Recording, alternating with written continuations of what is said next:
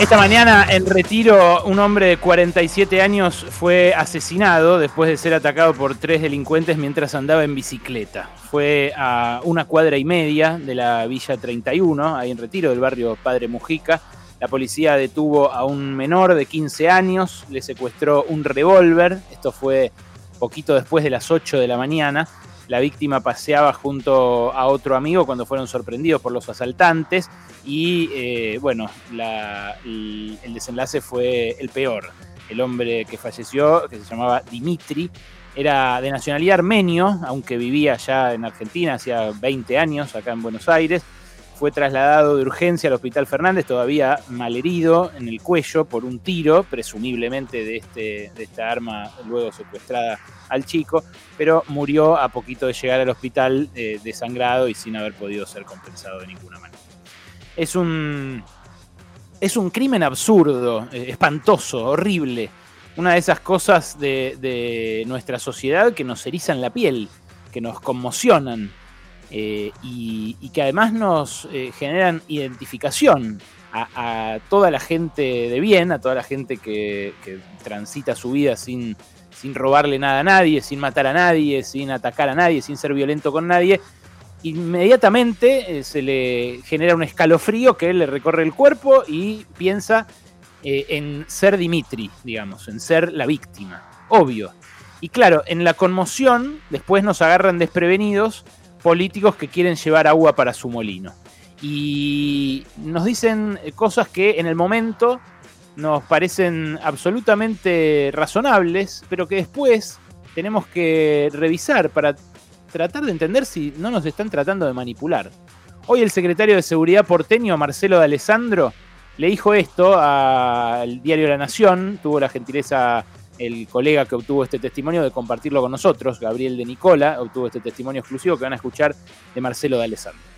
Esto nos, nos obliga a tener un debate sobre la ley penal juvenil. No puede ser que tengan la impunidad de que no les va a pasar nada, entonces cometan un hecho de tanta gravedad. Esto que dijo el secretario de Seguridad porteño es dicho esta mañana, apenas un par de horas después de esto que ocurrió. Y de vuelta, primero déjenme repetir eh, y enfatizar esto. Me parece una abominación que alguien mate a una persona para robarle una bicicleta, tenga la edad que tenga. Es una abominación. Pero ahora, y tratando de ser lo más mesurado posible, realmente después de que ocurre una abominación como esta, una hora y media, dos horas después de que ocurre una abominación como esta, es el momento para tener un debate sobre la ley penal juvenil? ¿Es el momento, el estado de emoción violenta que le genera a una sociedad un crimen como este para discutir si la impunidad que tienen chicos de 15 años eh, es la que, les, la que los mueve a cometer un hecho de esta gravedad? Es lo que dijo recién textualmente el secretario de Seguridad. La verdad, la vida de este pibe de 15 años sospechoso, muy firmemente de haber matado al ciclista, estuvo eh, signada por la, por la maldición de la exclusión. Y entiéndase, no le quita esto responsabilidad en la de vuelta, abominación que ocurrió esta mañana. Pero su vida es una vida de verla pasar siempre, de ver pasar la salud, la educación, el consumo, la buena vida, verla pasar todo el tiempo, niata contra el vidrio. Niata contra el vidrio. Es así la vida de los excluidos. Y si después de un hecho como el de esta mañana, en realidad no es el momento de discutir las penas más duras para los pibes más jóvenes, sino que es el momento de debatir la situación en la que viven los pobres en las villas? Como, como, dice el filólogo Noam Chomsky, que dice que si no creemos en la libertad de expresión de aquellos que despreciamos, no creemos en ella en absoluto. No, no es también coherente eh, pensar que si no creemos en los derechos humanos de los delincuentes más despreciables, no creemos en los derechos humanos en absoluto. La semana pasada hablamos de cómo son las cárceles en la Argentina. Lo hablamos porque una persona con la cual nos identificamos, nosotros en este programa, que es un muchacho que cultiva plantas de cannabis eh, para hacerle aceite a su mujer con epilepsia refractaria.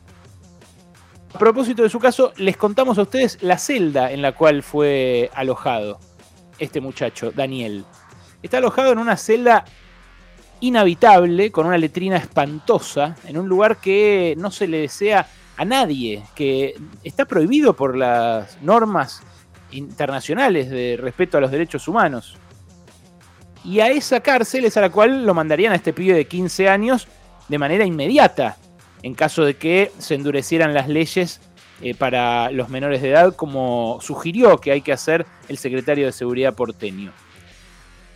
Y sobre la ley penal juvenil, que es esto que propone discutir eh, todavía con el cuerpo caliente de Dimitri, el secretario de Seguridad porteño, pienso en Patricia Bullrich, la, presidenta del PRO, la presidenta del partido que integra también el secretario de Seguridad, una abanderada de la mano dura, desde siempre, que siempre dijo que eh, la, forma de atacar la delincuencia es encarcelando, es endureciendo las penas, es poniendo más policías, más pertrechados al lado de aquellos que cometen delitos y no pensar en la situación en la que viven aquellos que cometen delitos, que de vuelta tienen que ser castigados. Lo digo por quinta vez para que no me rompan las pelotas, que tienen que ser castigados, por supuesto, por supuesto, quienes cometen delitos de esta magnitud.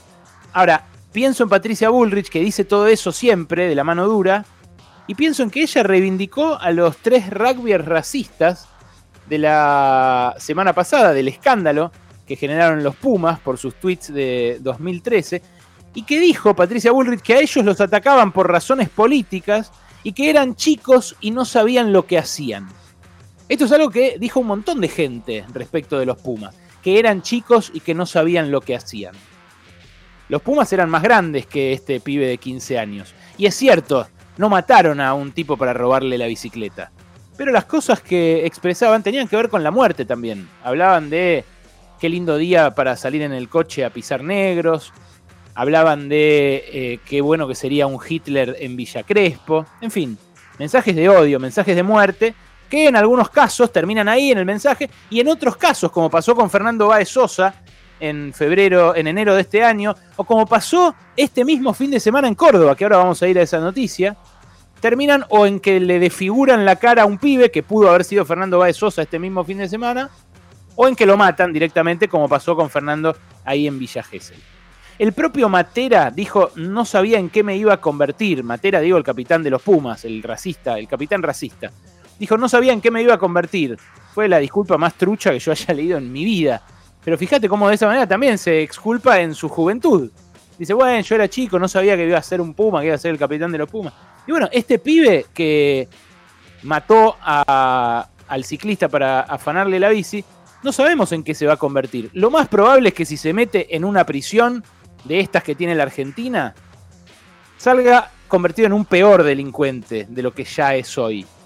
Entonces, más que discutir la ley penal juvenil, deberíamos discutir cómo son las cárceles en la Argentina, cómo son las cárceles de la miseria, como decía Loic Wacant, aquel sociólogo que, decía que ya están presos los pobres, no hace falta meterlos presos, y cómo son las cárceles de posta, las cárceles en donde hay rejas, candados, hacinamiento y por estos días además muerte por COVID. El problema es que eh, nos traten de mover a la emoción violenta para manipularnos. Mira, estoy leyendo un libro que me recomendó eh, Luciano Lutero, que me lo regaló, de hecho, que se llama, se titula Indignación Total. Es de Logan de Sutter. Eh, dice lo que nuestra adicción al escándalo dice de nosotros. Habla de eso el libro. Y habla de cómo desde la mañana nos quieren indignar con noticias para manipularnos. Y cómo nosotros nos dejamos y vivimos en ese estado de indignación total en el cual somos mucho más manipulables. El problema es ese, la emoción violenta. Y el problema es también a quienes se trata de hacer imputables y a quienes no. Quienes son inimputables. Bueno, lo que, lo que yo veo es que a los que nunca les terminamos de imputar nada es a los políticos que nos tratan de manipular metiéndonos en esa emoción violenta. Es cierto, crímenes como el de esta mañana nos tienen que hacer reflexionar sobre cómo funciona nuestra sociedad, qué valores la guían, por qué una bicicleta para alguien es más valiosa que una vida de otra persona. Pero seguro, seguro que no es el momento para discutir si meter en estas cárceles de porquería que tiene este gobierno, eh, que viene manteniendo este gobierno y que por supuesto el anterior no hizo nada por, por solucionar y el anterior tampoco y el anterior tampoco. Me parece que esa no es la salida para nada. La semana pasada, cuando fue el número de pobreza, cuando la UCA difundió su número de pobreza y advirtió que 44% de los argentinos somos pobres, bueno, quizás ese día algunos sintieron, bueno, es momento de discutir la pobreza. Después al día siguiente se pasó. Por eso pasa una vez cada tres meses o cada seis meses, cuando salen las estadísticas. A mí me parece que en días como hoy, cuando uno ve esto, es hora de discutir quiénes son imputables y quiénes son inimputables en el poder. Quienes nos tratan de manipular y movernos a esa indignación para llevarnos a pensar cosas que en realidad no pensamos. La mayoría, digo los que somos gente de bien. Es eh, un momento para pensar cómo resolvemos esta encrucijada en la que está una sociedad que tiene 10 puntos más de pobreza que los que tenía hace dos años y medio o tres, y que tiene infinitamente más pobreza que la que tenía hace 40 años, cuando empezó la dictadura militar. Fue ahí donde empezó este declive irrefrenable. Y fue ahí también cuando hubo la mano más dura de todas. ¿Sirvió acaso eso para algo?